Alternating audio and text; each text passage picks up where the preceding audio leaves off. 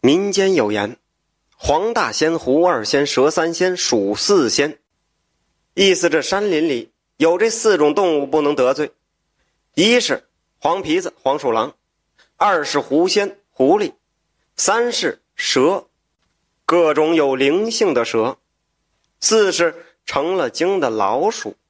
这些都是地上的仙家，与天上的青龙、白虎什么的正好相对。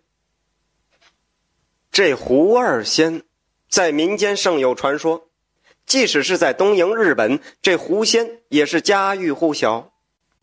这民间传闻便是狐狸报恩的故事。然而今天所说的却不是报恩，恰恰相反，却是一个狐狸报仇的故事。东来村有一个神射手，名叫冯毅，世代猎户。冯毅的名字也是父亲给起的，意思是希望儿子如同后羿一般神剑无双，这样就能在残酷的自然法则中得以生存。冯毅可谓是不辱使命，神剑那是村子里出了名的，但凡行走的商人都爱买冯毅射到的猎物，因为冯毅射箭极准，很少破坏皮毛。冯毅也就过起了白日进山打猎，日落便回到家里和妻子相互恩爱，父子天伦之乐的美好生活。这一日，这冯毅照样上山打猎，突然遇到了一个白狐，通体雪白，身手灵敏，甚是好看。传说这白狐是极难猎到的。第一，这白狐数量稀少。而且极其聪明，每每感到人的气息，便早已经逃之夭夭，所以极难遇到。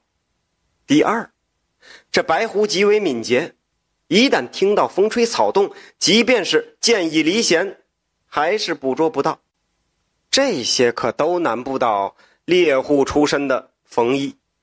传说冯毅的父亲年轻的时候进山呐，打猎时遇到了一只老虎。也不知道怎么的，冯毅的父亲突然心血来潮，不想用弓箭，便悄悄的摸了上去，想效仿当年武松打虎。虽说老虎也有打盹的时候，可是冯毅的父亲悄悄的接近老虎，全然是没有声息。最后上去，致命一击，一刀插入了老虎的命门。冯毅自然继承了父亲的优势。是青出于蓝而胜于蓝，这冯毅奔跑起来的时候几乎都没有什么动静再说这冯毅的剑法，怎是一个绝字了得？冯毅的力量也极大，弓呢也就十分强劲。有这么一日啊，少年时代的冯毅走在林中，只听见林中嗖的一声，冯毅想都没想，转身一箭射去，只听到一阵哀鸣。林中一只黄皮子中箭而亡，冯毅甚至是都没看到目标在哪儿，只凭感觉回头拉弓一射。冯毅看到那只白狐，便想起了父亲的话。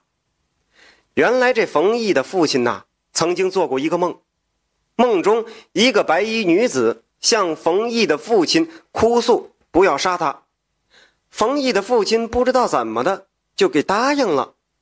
没过多久啊，冯毅的父亲仙逝，临死前交代了冯毅，不要猎杀白色的动物。这只白狐，可实在是太漂亮了。冯毅心想，这要是给妻子做成围脖，那是相当不错。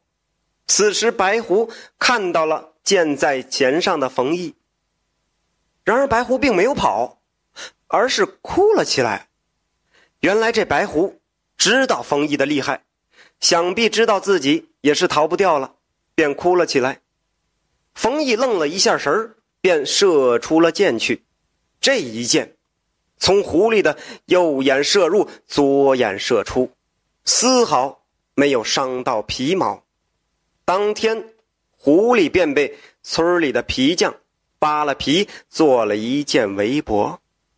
冯毅的妻子也甚是喜欢，甚至连儿子也十分乐意摸一摸狐狸的毛皮。这一天呐，冯毅照样出去打猎，又是满载而归。一回到家里，却见儿子在院子里哭。冯毅不解，赶紧扶起孩子。不料孩子指了指屋里，冯毅再进去一看，只见妻子脖子上缠着的那条白色狐狸围脖，此时早已经断气，看样子啊，是被活活的勒死的。冯毅啊呀一声，是伤心欲绝，赶紧解开围脖，却不料围脖是死死缠住，怎么也解不开。最后无奈，想想是自己犯了忌讳，便把妻子和狐狸围脖一同安葬。当天想起父亲曾经说过的话，是后悔不已。然而事已至此，只能这样作罢。事情大概过了一个月，此时的冯毅唯一的希望就是自己的儿子，希望儿子长大成人。要么学会自己的一身手艺，要么考取功名，光宗耀祖。